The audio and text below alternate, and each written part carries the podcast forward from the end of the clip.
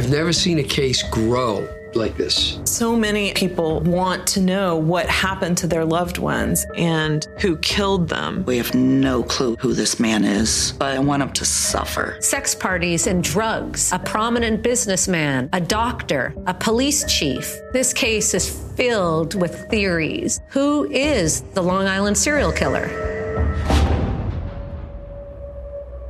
Als am 1. Mai 2010 eine 24-Jährige spurlos in Oak Beach auf Long Island verschwindet, ahnt noch niemand, welch grauenvolle Entdeckungen die Suche nach ihr bringen wird. Denn das dicht bewachsene Marschland entlang der Küstenstraße im Süden der Insel verbirgt über viele Jahre ein dunkles Geheimnis. Nach und nach werden nahe dem Ocean Parkway die Überreste von über zehn Toten gefunden. Menschen, die jemand hier entsorgt haben muss. Menschen, deren besorgte Angehörige sie nach ihrem Verschwinden als vermisst gemeldet haben und nun natürlich Antworten verlangen. Doch je mehr Puzzleteile die Ermittler in diesem Fall finden, je mehr Verdächtige und Theorien sich auftun, umso undurchsichtiger wird der Fall. Es ist wie verhext, mit jeder Antwort und jedem Fortschritt ergeben sich neue Fragen. Und die wichtigste von allen lautet, wer hat diese Menschen umgebracht? Wer ist der Killer von Long Island? Oder muss man vielleicht sogar von mehreren Tätern ausgehen? Wir werden sehen. Das und noch viel mehr erfahrt ihr nämlich gleich bei Mordlausch.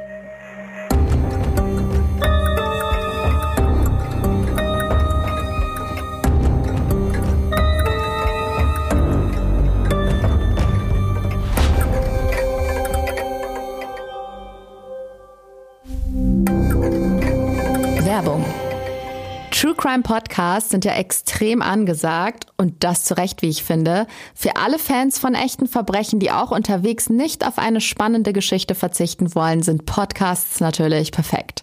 Aber nichts geht über einen entspannten Fernsehabend oder ein Wochenende lang Binge-Stream. Und da kommt unsere neueste Empfehlung ins Spiel. Mit Discovery Plus ist nämlich ein neuer Streaming-Dienst an den Start gegangen, der euch mit Real-Life-Entertainment versorgt. Die Auswahl an True Crime-Formaten lässt eure Herzen ganz bestimmt höher schlagen. Von dunklen Geheimnissen, Lügen und Skandalen wie Queen of Meth oder Ken und Barbie Killers bis hin zu berühmten Verbrechen wie Lady Gucci, Mordlausch-Fans Fans kommen bei Discovery Plus voll auf ihre Kosten. Das Ganze gibt es schon ab 3,99 Euro im Monat, also geht jetzt auf discoveryplus.de und stöbert durch das riesige True Crime Angebot. Wir wünschen euch eine angenehme Unterhaltung und natürlich findet ihr wie immer alle Infos auch nochmal in unseren Show Notes.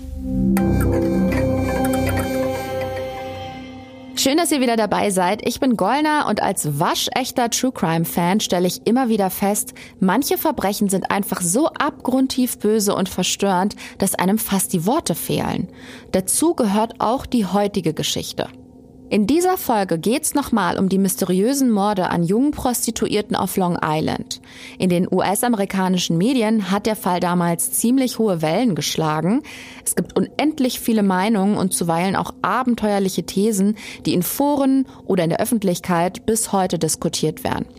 Ich habe mir diese Theorien mal etwas genauer angesehen und wie immer klare Fakten für euch zusammengetragen, aber auch Hintergrundinfos über die Taten selbst, den möglichen Täter und die Opfer natürlich.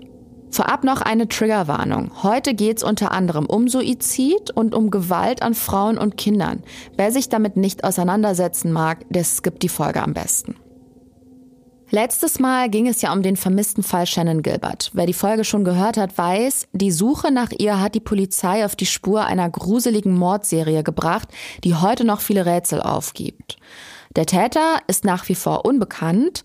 Die Medien haben ihm aber verschiedene schillernde Namen verpasst, wie Gilgo Beach Killer, Craigslist Ripper oder eben Long Island Serial Killer. Auch sind bis heute nicht alle Opfer eindeutig identifiziert, doch über ein paar von ihnen haben die Ermittler einiges in Erfahrung bringen können. Informationen, die vielleicht zum Mörder führen könnten. Ich rede hier die ganze Zeit von einem Mörder, dabei ist das gar nicht so klar, ob tatsächlich nur eine Person für all diese Toten verantwortlich ist, denn es gibt auch Fakten, die das Gegenteil andeuten. Hat es die Polizei doch mit mehreren Tätern zu tun und gibt es vielleicht sogar noch mehr Opfer? Und falls ja, was verbindet sie alle? Diesen Fragen werde ich heute nachgehen. So, wer sich die letzte Folge schon angehört hat, wunderbar. Ihr seid bestens informiert über den Fall Shannon Gilbert, mit dem ja alles angefangen hat. Für alle anderen gibt's jetzt nochmal eine kleine Zusammenfassung. Die 24-jährige Shannon Gilbert lebt im Großraum New York und arbeitet in der Escort-Branche. Sie ist also eine Prostituierte. Am 1. Mai 2010 hat sie einen Kunden, der in Oak Beach wohnt. Das ist eine kleine Wohnsiedlung ganz im Süden von Long Island und gut eine Stunde von New York entfernt. Ihr Fahrer Michael Pack bringt sie hin. Vereinbart hat sie das Treffen über die Internetplattform Craigslist. Pack setzt sie am Haus von einem gewissen Joe Brewer ab und wartet dann wie immer im Auto auf sie. Doch irgendwas läuft in dieser Nacht gewaltig schief, denn irgendwann wird Michael Pack von dem Kunden ins Haus geholt, weil Shannon Gilbert sich seltsam verhält, völlig verstört hinter der Couch hockt und mit der Notrufzentrale telefoniert. Der Frau am anderen Ende sagt sie, jemand wolle sie umbringen.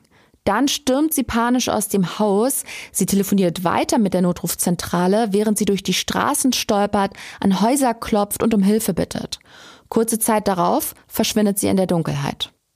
Es gehen dann sieben Monate ins Land, bis die Polizei endlich anfängt, auf Long Island nach ihr zu suchen. Bei der ersten Suchaktion wird dann auch tatsächlich eine weibliche Leiche entdeckt. Es handelt sich dabei jedoch nicht um Shannon Gilbert. Die Polizei hat also eine tote Frau gefunden, aber nicht die, nach der sie eigentlich gesucht hat. Und dann entdecken die Beamten noch mehr. In drei Tagen werden die Überreste von insgesamt vier Frauen geborgen. Aber keine davon ist Shannon Gilbert. Die Presse nennt diese vier später die Gilgo Four, also die vier vom Gilgo Beach, weil man sie in der Nähe dieses Strandes gefunden hat. Aber wie gesagt, das ist ja erst der Anfang. Und bevor es mit der zweiten Suchaktion und deren Funden weitergeht, erzähle ich euch mal noch, was über diese vier Opfer bekannt ist. Denn es gibt einige Parallelen zum Fall von Shannon Gilbert. Alle vier konnten recht schnell identifiziert werden, da Familienmitglieder sie zwischen 2007 und 2010 als vermisst gemeldet haben. Das Ding ist aber, dass nach ihrem Verschwinden von Polizeiseite nicht sonderlich intensiv oder besser gesagt gar nicht nach ihnen gesucht wurde. Doch darauf komme ich später nochmal zu sprechen. Wichtig ist, zwischen den vier Toten gibt es eine Verbindung. Sie wurden jeweils mit circa 150 Meter Abstand zueinander gefunden, hatten weder Schmuck getragen noch persönliche Dokumente wie einen Ausweis dabei. Außerdem sind alle vier erdrosselt worden und man hat Reste von Jutefasern an ihnen gefunden. Ihr kennt bestimmt diese hellbraunen Jutesäckchen, zum Beispiel von selbstgebastelten Weihnachtskalendern oder solche, mit denen man Kübelpflanzen und dergleichen im Winter vor Frost schützt. Fasern von genau so einem Material sind das. Eines der Opfer ist die 24-jährige Melissa Bartholomew. Sie wurde im Juli 2009 als vermisst gemeldet. Sie stammt aus Buffalo, New York, hat nach der Schule eine Ausbildung zur Stylistin begonnen und auch abgeschlossen. Sie ist damals eine hübsche junge Frau und plante New York einen eigenen kleinen Friseursalon zu eröffnen. Was ihr trotz aller Anstrengungen leider nicht gelingt, wie sich später herausstellt. Die Bartholomews haben ein sehr enges Familienverhältnis. Melissas Mutter beschreibt sie als super hilfsbereit und mit einem großen Herzen. Vor allem mit ihrer neun Jahre jüngeren Schwester Amanda versteht sie sich richtig gut. Die sind wie beste Freundinnen und können sich immer aufeinander verlassen. Dass sie Geldsorgen hat und deshalb ins Escort-Gewerbe eingestiegen ist, davon ahnt ihre Familie nichts. Melissa weiht sie nicht ein. Naja, und ihr erinnert euch, Shannon Gilbert hat auch als Callgirl gearbeitet. Tatsächlich sind alle vier Frauen wie Shannon Gilbert im Escort-Gewerbe tätig gewesen. Und alle haben wie sie Anzeigen bei Craigslist geschaltet und dort ihre Kunden akquiriert. Eine weitere Tote kann als Maureen Brainerd Barnes identifiziert werden. Die junge Frau hat zwei Kinder und ist ein Jahr älter als das erste Opfer. Sie ist also 25 und sie verschwindet ebenfalls im Juli 2009. Sie lebt eigentlich in Connecticut und pendelt immer nach New York, wenn sie dort Aufträge oder Treffen mit Kunden hat. Auch Maureen hat sich ihr Leben eigentlich anders ausgemalt. Sie war eine richtig gute Schülerin, hat dann aber die Highschool abgebrochen, als das erste Baby unterwegs war. Sie hat ebenfalls einen super Draht zu ihrer Schwester und pflegt ein enges Verhältnis zu ihrer Familie. Aber auch sie plagen extreme Geldsorgen, weswegen sie sich mit Prostitution über Wasser hält. Sie versucht damals wohl auch die Branche zu verlassen und sich anderweitig zu orientieren. Allerdings ist sie mit der Hypothek des Hauses in Verzug gekommen und es droht die Zwangsräumung. Bei zwei Kindern steht man dann natürlich extrem unter Druck, also steigt sie wieder ein, aber auch bei ihr war es eigentlich immer nur als Übergangslösung gedacht, bis sich etwas Besseres ergibt. So ähnlich ist es auch beim dritten Opfer, Megan Waterman. Sie ist sogar erst 22 Jahre alt, als sie Anfang Juni 2010 verschwindet. Auch sie ist alleinerziehend. Sie hat ein kleines dreijähriges Mädchen, für das sie alles tut. Megan Waterman führt eigentlich ein recht normales und eskapadenfreies Leben. Die Anzeigen auf Craigslist schaltet sie bloß, um die Haushaltskasse aufzubessern und ihrer Tochter etwas bieten zu können. Auch sie pendelt dafür nach New York. Megan Waterman gilt als aufgeschlossen und quirlig. Wie die anderen Frauen hält sie sehr eng Kontakt mit der Familie und ihre kleine Tochter ist, wie gesagt, ihr Ein und alles. Und dann ist da noch die 27-jährige Amber Costello. Sie wird ebenfalls Anfang Juni 2010 als vermisst gemeldet.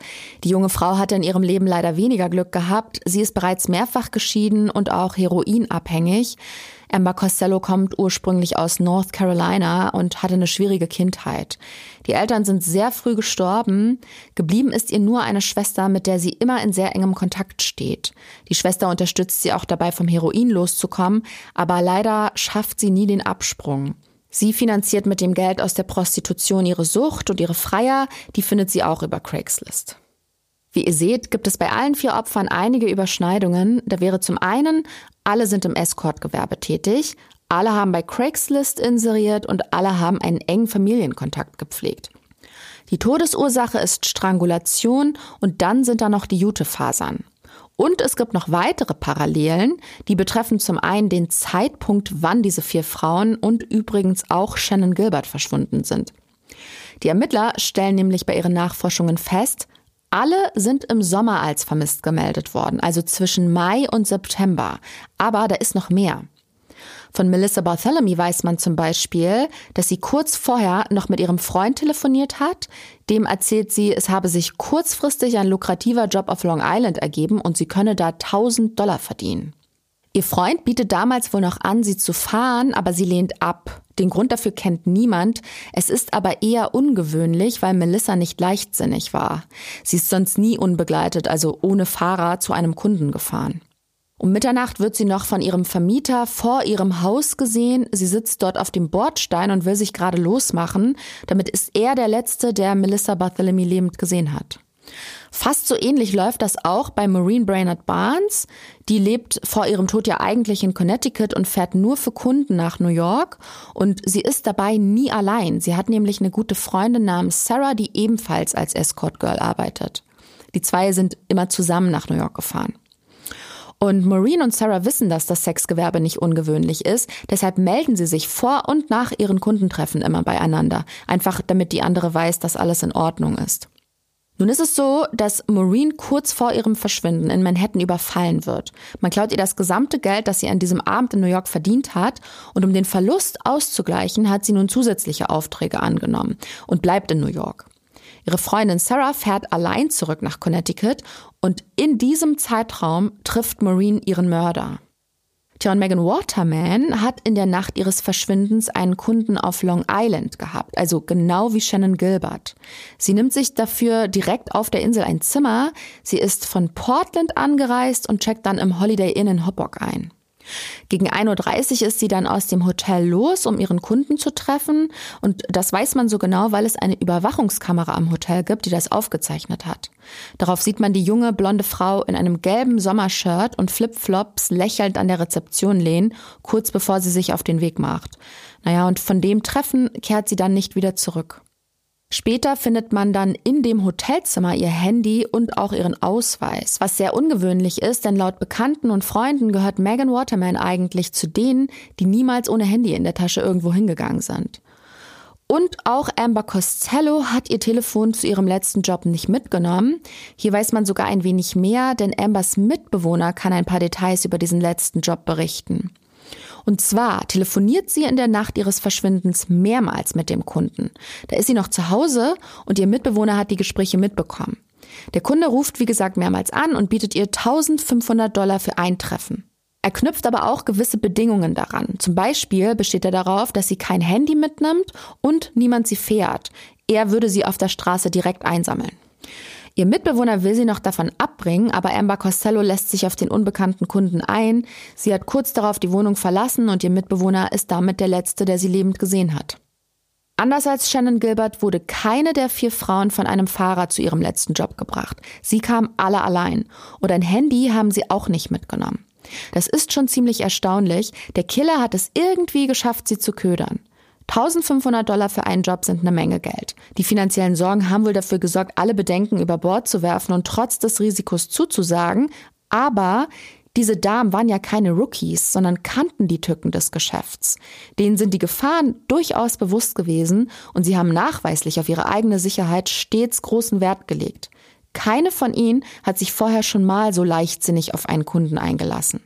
Irgendwas muss also an diesem letzten Kunden besonders gewesen sein. Er hat sich irgendwie ihr Vertrauen erschlichen, weswegen sie einverstanden waren, sich mit ihm ohne die sonst üblichen Sicherheitsvorkehrungen zu treffen. Das FBI, das sich in diesem Fall aus brisanten Gründen übrigens erst sehr spät eingeschaltet hat, zieht bei solchen undurchsichtigen Fällen sogenannte Profiler hinzu. Ihr wisst das bestimmt, das sind Experten, die auf Basis der gesammelten Fakten und Hinweise ein Profil des unbekannten Täters erstellen. Profiler gehen davon aus, dass der Mörder dieser Frauen sich im Alltag eher unauffällig verhält, aber rhetorisch sehr gewandt sein muss. Er hat ein Händchen dafür, Menschen zu manipulieren.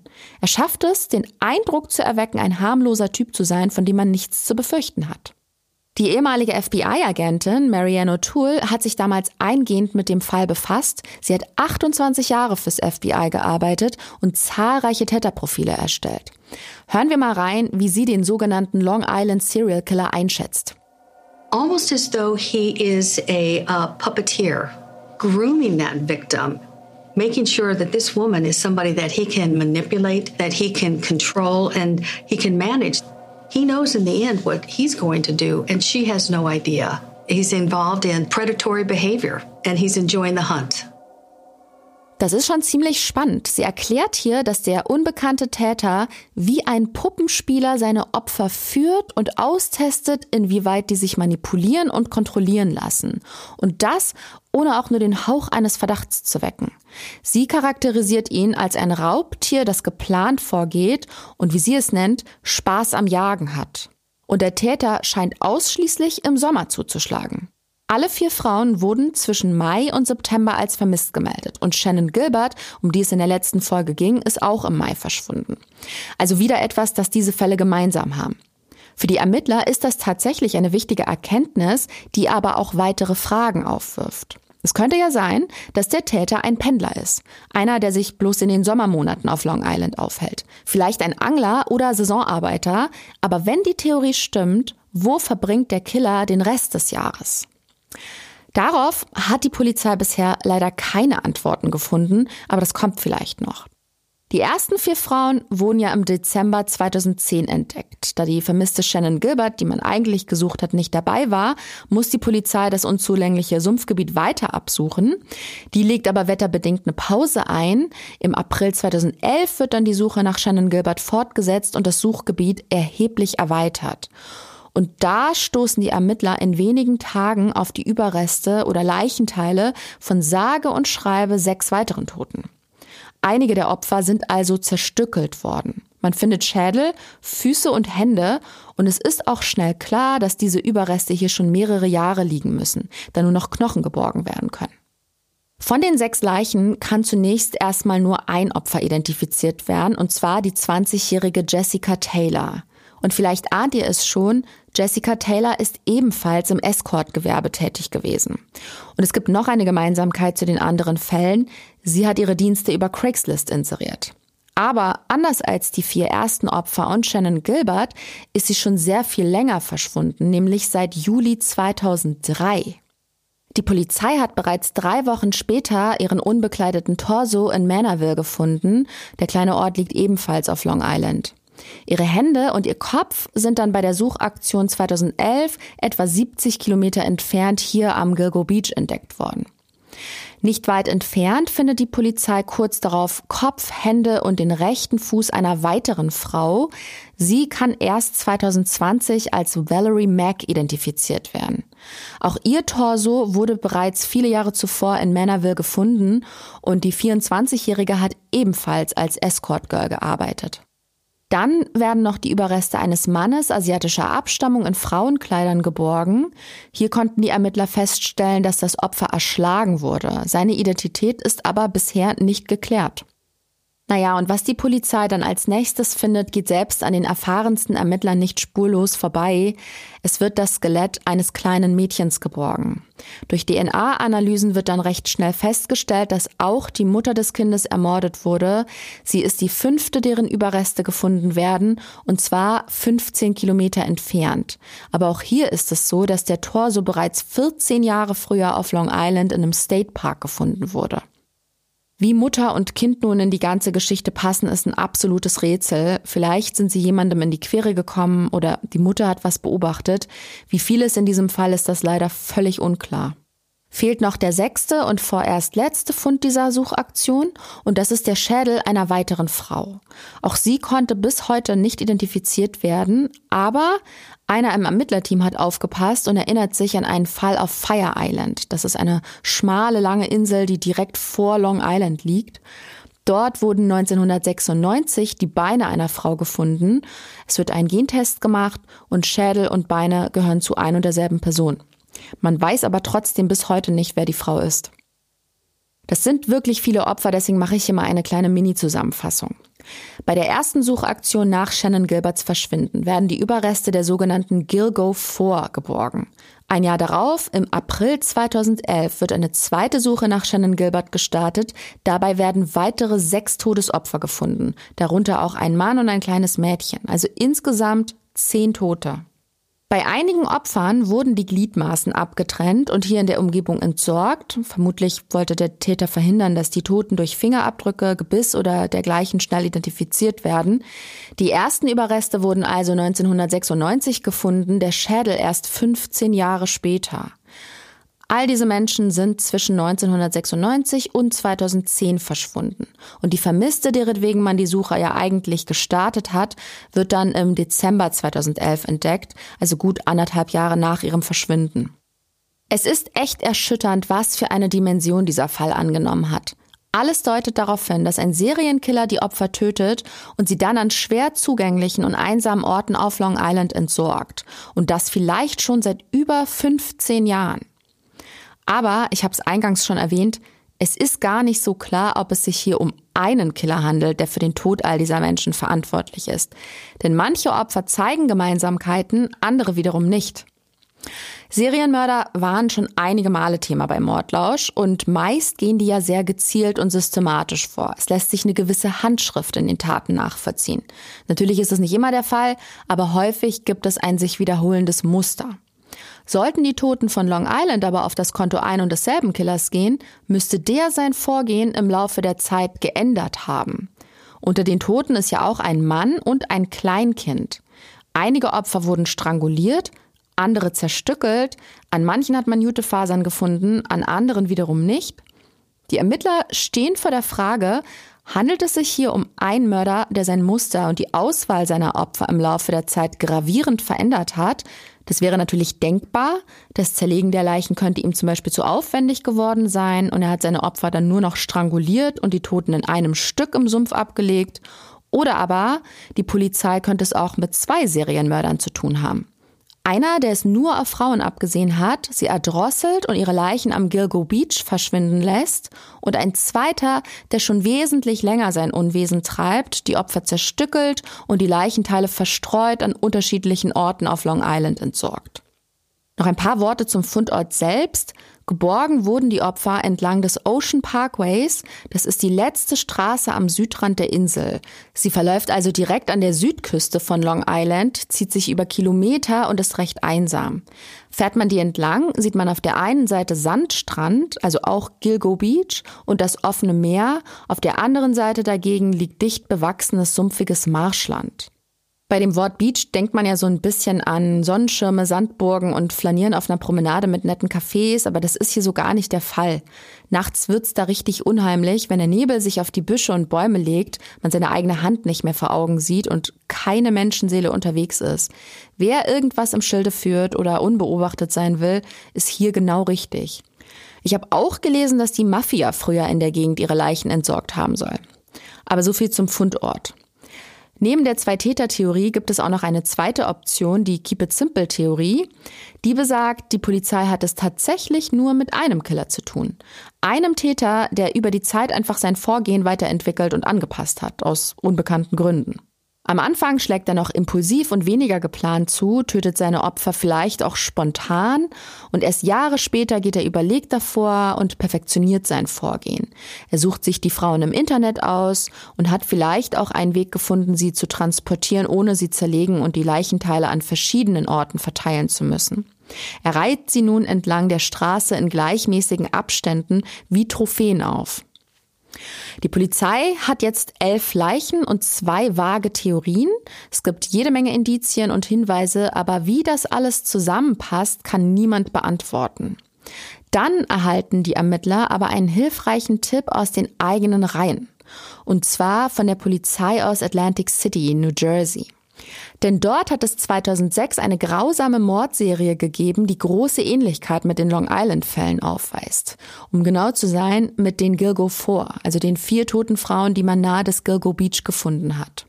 Der unbekannte Täter aus Atlantic City wird von der Presse Eastbound Strangler genannt. Und zwar, weil er seine Opfer so abgelegt hat, dass sie alle gen Osten schauen. Es handelt sich dabei ebenfalls um Frauen, die ihr Geld mit Prostitution verdient haben und es waren vier, genau wie die ersten vier Opfer am Gilgo Beach. Verständlich also, dass die Polizei von Suffolk County hellhörig wird. Es gibt da schon ein paar Ähnlichkeiten. Vier weibliche Opfer, die sich prostituiert haben, vermutliche Todesursache Strangulation und die Leichen sind auf eine ganz bestimmte Art abgelegt und drapiert worden. Und da man die vier toten Frauen in Atlantic City etwa sieben Monate vor dem Verschwinden des ersten Gilgo Beach Opfers gefunden hat, kommt nun folgende These auf. Vielleicht hat der Serienkiller erst in Atlantic City gewütet und ist dann weitergezogen nach Long Island. Dazwischen liegen 270 Kilometer, das ist jetzt nicht so viel. Wäre also möglich, dass die beiden Mordserien in Zusammenhang stehen. Und in Atlantic City könnten die Ermittler sogar eine heiße Spur haben, was die Morde betrifft. Es gibt nämlich eine Dame, die behauptet, den Killer getroffen zu haben. Ihr Name ist Pamela Cavalli und die ist mit den getöteten Frauen in Atlantic City befreundet gewesen. Sie erzählt der Polizei, sie habe den Mann zusammen mit zwei anderen Escort-Mädels in einem Hotel kennengelernt. So wie sie ihn beschreibt, nicht unbedingt ein sympathischer Typ. Er äußert an dem Abend wohl auch, dass er Frauen hasse. Aber er hat auch das nötige Kleingeld, um die Frauen trotzdem bei der Stange zu halten und spendiert ihnen wohl auch Kokain. Die ziehen sich dann irgendwann zurück und feiern sowas wie eine private Party und immer wieder fängt dieser Typ an, die Frauen anzupöbeln und zu beleidigen, nennt sie Huren und so weiter. Außerdem, und das ist jetzt wichtig, er prahlt damit, dass man ihn schon mal des Mordes verdächtigt hat. Und das ist für Pamela Cavalli der Moment, wo es dann reicht. Sie schnappt sich ihre Sachen und verschwindet. Ihre Freundinnen aber sind geblieben. Und drei Tage später findet man deren Leichen hinter einem schäbigen Motel etwas außerhalb von Atlantic City. Dieser seltsame Typ, den Pamela Cavalli da getroffen hat, kann trotz aller Anstrengungen nicht ausfindig gemacht werden. Es bleibt auch absolut unklar, ob der Eastbound Strangler und der Killer von Long Island ein und dieselbe Person sind. Es gibt da nämlich auch ein paar Unterschiede. Wie eingangs erwähnt, hat man an den toten Frauen auf Long Island Jutefasern gefunden, an den Opfern in Atlantic City nicht. Letztere wurden außerdem so abgelegt, dass man früher oder später auf sie stoßen musste während die Opfer am Gilgo Beach gut versteckt worden sind. Hinzu kommt, dass der Killer in Atlantic City sich seine Opfer vor Ort ausgesucht hat. Das waren Prostituierte mit Suchtproblemen. Er hat mit ihnen gesprochen und sie dann mit Drogen in die Falle gelockt. Der Killer von Long Island hat seine Opfer dagegen im Internet gesucht und zunächst mit ihnen telefoniert. Dabei hat er sich sehr bemüht, harmlos zu wirken, um das Vertrauen der Frauen zu gewinnen. Sie haben sich sicher gefühlt und kein Verdacht geschöpft.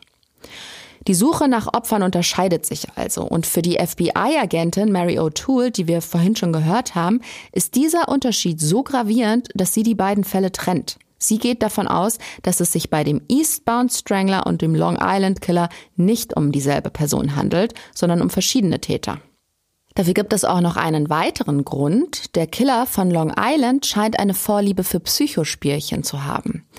Es gab da diese seltsamen Anrufe bei Angehörigen und Freunden der Opfer. Das habe ich in der letzten Folge schon angeschnitten. Shannon Gilberts Mutter Mary und auch Amanda Bartholomew haben merkwürdige Anrufe erhalten. Zur Erklärung, weil es so unheimlich viele Namen sind. Amanda ist die kleine Schwester von Melissa Bartholomew, eines der Opfer, die man am Gilgo Beach gefunden hat. Und die zwei sind nicht die einzigen, die über Telefonterror berichten. Auf Long Island wurden ja auch die Überreste von Maureen Brainerd Barnes gefunden. Sie ist immer mit ihrer Freundin Sarah nach New York gekommen, wenn sie Escort-Aufträge hatten.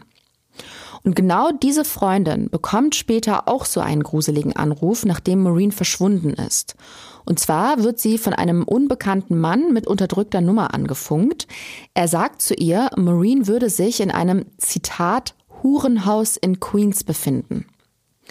Die kleine Schwester von Melissa Bartholomew muss sich noch viel Schlimmeres anhören. Ihr Telefon klingelt und sie sieht, dass es die Nummer ihrer vermissten Schwester ist. Sie nimmt natürlich ab und da ist dann ein Mann am anderen Ende. Der fragt sie, ob sie wie ihre Schwester eine Hure sei. Ganze sechsmal ruft der Typ sie von der Nummer ihrer vermissten Schwester an und was er zu sagen hat, wird von Mal zu Mal anstößiger. Da Melissa Bartholomew zu diesem Zeitpunkt schon nicht mehr lebt, kann es sich ja hier eigentlich nur um ihren Mörder handeln, der die Angehörigen mit seinen makaberen Scherzen verhöhnt und terrorisiert.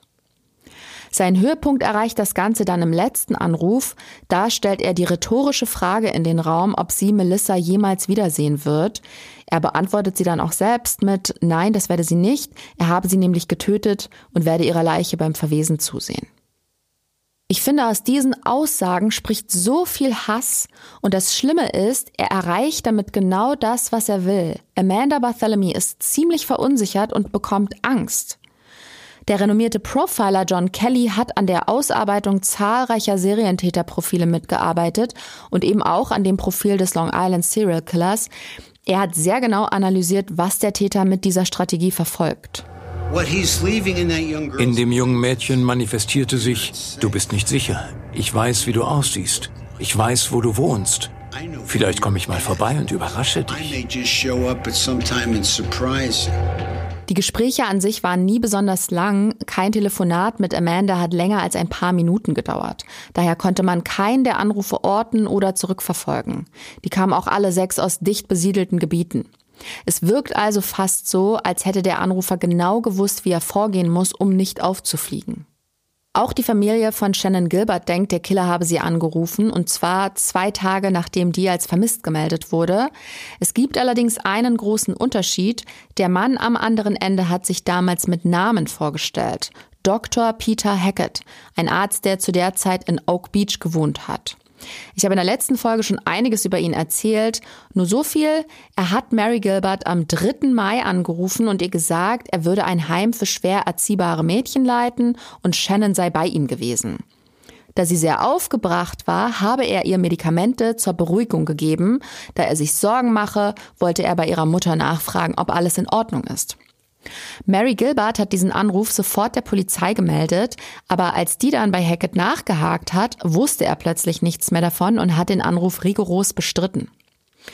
Erst eine ganze Weile später belegt dann die Auswertung von Handydaten, dass er lügt, er hat Mary Gilbert nachweislich angerufen. Sie ist nun der festen Überzeugung, dass dieser Peter Hackett etwas mit dem Tod ihrer Tochter zu tun haben muss. Das liegt unter anderem auch an folgender Tatsache. Als man Shannon Gilberts sterbliche Überreste auf Long Island geborgen hat, wurden zunächst ihre persönlichen Sachen und ihre Kleidung gefunden, eine Woche später dann die Leiche. Und beides nur 400 Meter von Peter Hacketts Haus entfernt. Die Polizei hat ihn selbstverständlich auch befragt, aber es wurde nie Anklage erhoben. Mittlerweile wohnt er mit seiner Familie in Florida und gilt nicht als Verdächtiger. Im Zuge der Ermittlungen und der groß angelegten Suche finden sich auch jede Menge Fernsehteams und Journalisten in Oak Beach ein und die wollen natürlich eine gute Story und stellen viele Fragen. Die Bewohner ziehen sich daher immer mehr zurück und schotten sich ab. Und natürlich kommt da die Frage auf, haben die was zu verbergen? Wollen die was vertuschen? Es gibt nämlich auch ein paar wilde Gerüchte, die ein ganz anderes Licht auf die ruhige Gemeinde werfen.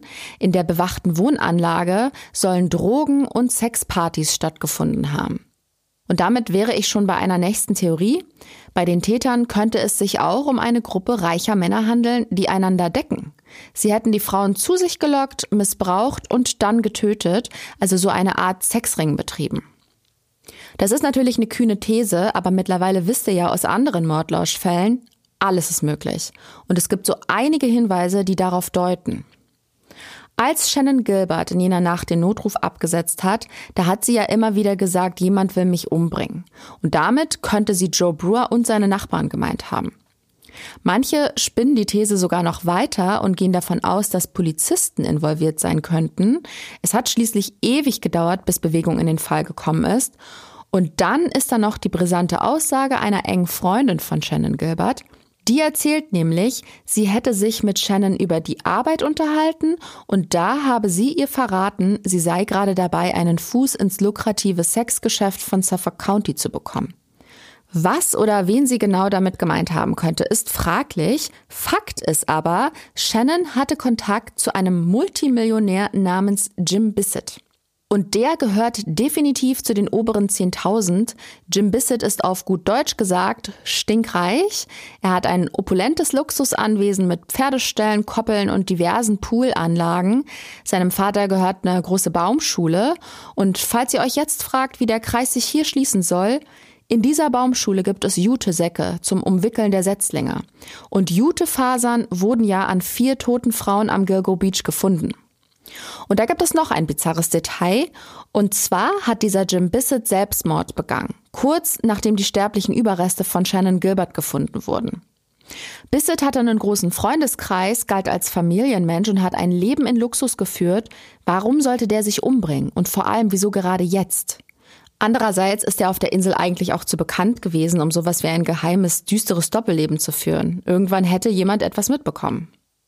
Die Polizei von Suffolk County hat Bissett deswegen auch nie als potenziell verdächtig eingestuft, obwohl da sehr viel gemunkelt wurde und die abenteuerlichsten Motive für seinen Suizid herhalten mussten. Aber Stichwort Polizei, an deren Arbeit wurde sehr viel Kritik geäußert. Vor allem die Angehörigen der Opfer sehen deren Einsatz äußerst skeptisch. Für sie haben die Ermittler von Anfang an versagt. Die Polizei hat die Fälle viel zu lange nicht richtig eingeordnet und erstmal gar nicht nach den Vermissten gesucht. Die besorgten Familien haben sich nicht ernst genommen gefühlt und die vermuten, das Desinteresse seitens der Polizei hat damit zu tun, dass es sich bei den Vermissten um Prostituierte gehandelt hat. Auch wurde zum Beispiel nach dem Fund der Leichen das FBI lange Zeit nicht vollumfänglich einbezogen und damit auch kein Täterprofil erstellt. Bei Shannon Gilbert ist die Polizei ja am Ende der Meinung, sie sei nicht getötet worden, sondern durch unglückliche Umstände in dem Sumpfgebiet umgekommen. Doch der 23-minütige Notruf, den sie davor noch abgesetzt hat, wurde über zehn Jahre unter Verschluss gehalten. Erst 2022 hat man den in den Medien veröffentlicht. Ich habe mal in diesen Notruf reingelauscht und kann euch zumindest beschreiben, was da zu hören ist. Eigentlich bestätigt die Aufzeichnung haargenau die Aussagen von Shannons Fahrer und die von ihrem letzten Kunden. Man hört, wie sie mit Joe Brewer und Michael Pack redet, dann das Haus verlässt und an fremde Häuser klopft. Das Gespräch mit der Dispatcherin ist aber ziemlich diffus und chaotisch. Manchmal wirkt Shannon Gilbert da völlig klar und sie redet ganz deutlich. Dann wieder fängt sie an zu lallen und man versteht sie kaum oder sie reagiert überhaupt nicht auf die Fragen der Dispatcherin. Manchmal hört man sie auch einfach nur schreien. Außerdem gibt es einen Moment, in dem sie ihren eigenen Fahrer nicht mehr zu erkennen scheint, obwohl die sich ja schon ewig kennen und zusammenarbeiten. Die These der Polizei ist ja, dass Shannon nicht getötet wurde, sondern einfach ertrunken ist. Diese Theorie erschien vielen zunächst etwas fadenscheinig, aber wenn sie nicht mal ihren eigenen Fahrer erkannt hat, ist ihre Wahrnehmung vielleicht doch beeinträchtigt gewesen. Ob jetzt durch eine Krankheit oder Drogen sei mal dahingestellt. Was ich mich die ganze Zeit aber gefragt habe, warum hat man so lange gezögert, das Material zu veröffentlichen? Also nicht nur den Notruf, auch das Überwachungsvideo aus dem Hotel, in dem Megan Waterman damals abgestiegen ist. Nochmal schnell zur Erinnerung, weil es echt viele Namen sind. Megan Waterman ist auch eine der Escort-Ladies, die bei der ersten Suchaktion am Gilgo Beach gefunden wurden. Sie hatte einen Kunden auf Long Island und hat sich deswegen im Hotel einquartiert. All das könnte mit dem Polizeichef zu tun haben, der damals das Sagen hatte. James Burke heißt der Mann und der war bis 2015 der Police Chief von Suffolk County. Burke ist heute so Ende 60, hat weiße Haare und einen weißen Oberlippenbart, damit man sich den etwas besser vorstellen kann. Und dieser Burke ist kein besonders sympathischer Zeitgenosse. Schon damals ist bekannt, dass der Herr ordentlich Dreck am Stecken hat. Trotzdem steigt er immer weiter innerhalb der Polizei auf und erlangt damit natürlich auch eine unheimliche Machtbefugnis, die er auch ausnutzt. Er hat das FBI von den Ermittlungen in den Long Island-Morden ausgeschlossen und eine Zusammenarbeit blockiert. Manche fragen sich dann nun zu Recht, ob er das gemacht hat, weil er selbst was damit zu tun hat. Burke ist nachweislich korrupt und nimmt es selbst nicht so genau mit dem Gesetz. Bei späteren Nachforschungen kommt zum Beispiel heraus, dass er monatelang eine drogensüchtige Prostituierte bei sich hat wohnen lassen. Er hat also auch Privatkontakt zu diesem Milieu gehabt. Mit der Dame hatte er wohl auch Sex im Streifenwagen, was definitiv nicht legal ist. Und obwohl das alles bekannt ist, wird der Mann 2012 Polizeichef. Aber Irgendwann wendet sich das Blatt für ihn, denn jemand bricht sein Auto auf und klaut eine Tasche. Wie sich herausstellt, befindet sich darin allerlei privater Kram, von dem man eigentlich nichts wissen will, Sexspielzeug, eindeutige Videos und auch Potenzpillen. Der Dieb wird später geschnappt und muss zum Verhör aufs Revier. Dort angekommen eskaliert aber die Situation, denn der Dieb bezeichnet James Burke, den Polizeichef von Suffolk County, als Perversen. Und da geht Burke auf ihn los. Er und seine Kollegen ketten ihn mit Handschellen an und prügeln über zehn Stunden auf ihn ein. Dieser Vorfall bleibt nicht ohne Folgen, danach wird endlich gegen James Burke ermittelt. Laut Anklageschrift hat er den Dieb und auch seine Kollegen heftig unter Druck gesetzt. Sie dürften niemals über den Vorfall sprechen, haben die dann doch gemacht. Aber wer weiß, was dieser Burke noch so vertuschen wollte oder vertuscht hat. Vielleicht hat er auch die Ermittlungen auf Long Island behindert. John Ray, der Anwalt der Gilberts, hat bei seinen Recherchen zu Burke Unfassbares über diesen Kerl herausgefunden. Ich habe herausgefunden und stütze mich dabei auf Zeugenaussagen, dass Burke einen Prostituiertenring leitete, während er bei der Polizei die Karriereleiter aufstieg. Im Zuge der Ermittlungen gegen ihn kommt dann noch mehr ans Licht. Das betrifft vor allem ein korruptes Machtgeflecht innerhalb der Justiz und Polizei. Es gibt da einige hohe Tiere, die Burke jahrelang gedeckt haben. Die und natürlich auch er selbst werden dann aber doch noch zur Rechenschaft gezogen. James Burke muss wegen Strafvereitelung und Korruption 46 Monate ins Gefängnis. Die hat er bereits abgesessen, aber seinen alten Job hat er natürlich nicht wiederbekommen.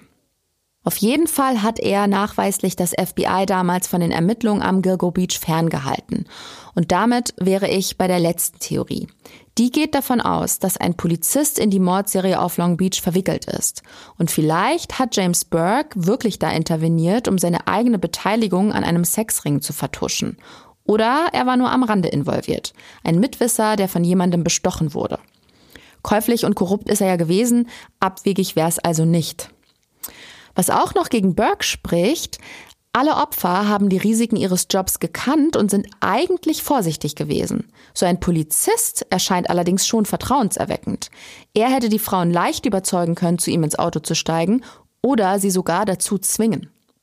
Es gibt auch eine Verbindung zwischen Burke und den Fundorten der Toten, denn der ist dort hin und wieder als verdeckter Ermittler unterwegs gewesen. Auch in der Gegend um Oak Beach. Die Polizei hält sich aber mit konkreten Aussagen dazu bis heute ziemlich zurück. Einem korrupten Polizeichef ist sicherlich viel zuzutrauen, doch es liegen keine eindeutigen Beweise gegen ihn in der Sache vor. Für den Anwalt der Gilberts gehört James Burke aber definitiv noch immer zu den Verdächtigen. Nach diesem Skandal um Burke und seine korrupten Machenschaften übernimmt dann im Dezember 2015 ein neuer Polizeichef. Er heißt Tim Sinney und eine seiner ersten Amtshandlungen, er zieht das FBI hinzu und gewährt vollumfänglichen Zugang zu den bisherigen Ermittlungen. I'm very confident in the investigators and, and the FBI. They're unbelievable public servants. And if this case is solvable, they'll solve it.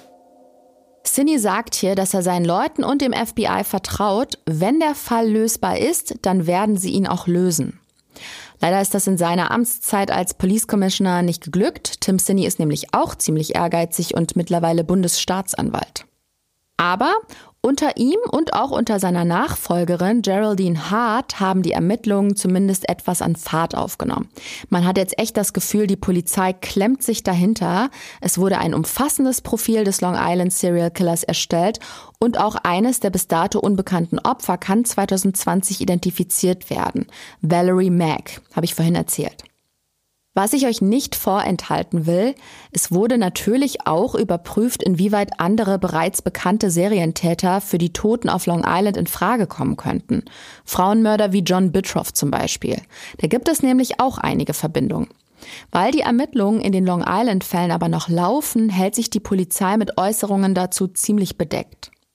Das Amt des Polizeichefs übernimmt im Dezember 2021 dann Rodney K. Harrison und unter dem wird dann auch endlich der Notruf von Shannon Gilbert in den Medien veröffentlicht und das Überwachungsvideo aus der Hotel Lounge, auf dem Megan Waterman zu sehen ist. Er findet nämlich keinerlei Anhaltspunkte dafür, dass die Veröffentlichung die Ermittlungen in irgendeiner Weise behindern würde. Ganz im Gegenteil, Harrison hat große Hoffnung, sie könnten irgendwann den entscheidenden Hinweis liefern. Und es ist letztendlich auch das, was sich die Angehörigen und Familien der Opfer wünschen, dass die grausamen Morde aufgeklärt werden und sie in Ruhe trauern können. Bisher wurde niemand wegen der Toten auf Long Island verhaftet oder vor Gericht gestellt. Aber es wäre jetzt nicht der erste Fall, der erst viele Jahre später gelöst wird. Die Polizei setzt heute jedenfalls alles daran, den Täter zu fassen. Und dann werden vielleicht Shannon Gilberts Angehörige endlich erfahren, ob ihr Tod ein Unfall war oder ob sie auch ein Opfer des Long Island Killers geworden ist. Bei den elf Leichen ist es übrigens nicht geblieben. Die Polizei hat das Areal weiter abgesucht und bisher die Überreste von insgesamt 17 Menschen geborgen. Sie alle könnten Opfer des Long Island Serial Killers sein oder eben von mehreren Tätern. Vielleicht finden die Ermittler schon bald das entscheidende Puzzlestück und können jemanden für die Taten zur Verantwortung ziehen. Wenn derjenige überhaupt noch lebt, vorstellbar wäre auch, dass der Täter schon verstorben ist. Aber er könnte natürlich auch immer noch da draußen sein und irgendwo ein ganz unauffälliges Leben führen. Vielleicht ist er umgezogen und jagt nun woanders. Oder er hat eine Pause eingelegt und es ist nur eine Frage der Zeit, bis es wieder losgeht. Was auf jeden Fall vorbei ist, das ist die zweite Folge über den Long Island Serial Killer. Ich hoffe, ich konnte für euch etwas Licht ins Dunkel bringen. Falls ihr mehr spannende Fälle hören wollt, dann abonniert Mordlausch gern. Auch schön wären ein paar Sterne bei Spotify und iTunes. Und bevor ich mich verabschiede, verrate ich euch mal noch, um was es nächste Woche geht. Da geht es um ein Verbrechen in einem schicken Vorort im sonnigen Kalifornien. Dort, wo die Reichen und gut Betuchten wohnen, wird ein Paar im Schlaf erschossen. Die beiden hinterlassen fünf Kinder und die Tat jede Menge Fragen. Schnell stellt sich heraus, dass die erfolgreichen Geschäftsleute nicht nur ein riesiges Vermögen, sondern auch sehr viele Feinde hatten. Ob die Spur des Geldes hier zum Täter führt, erzähle ich euch nächste Woche in einer neuen Folge von Mordlausch.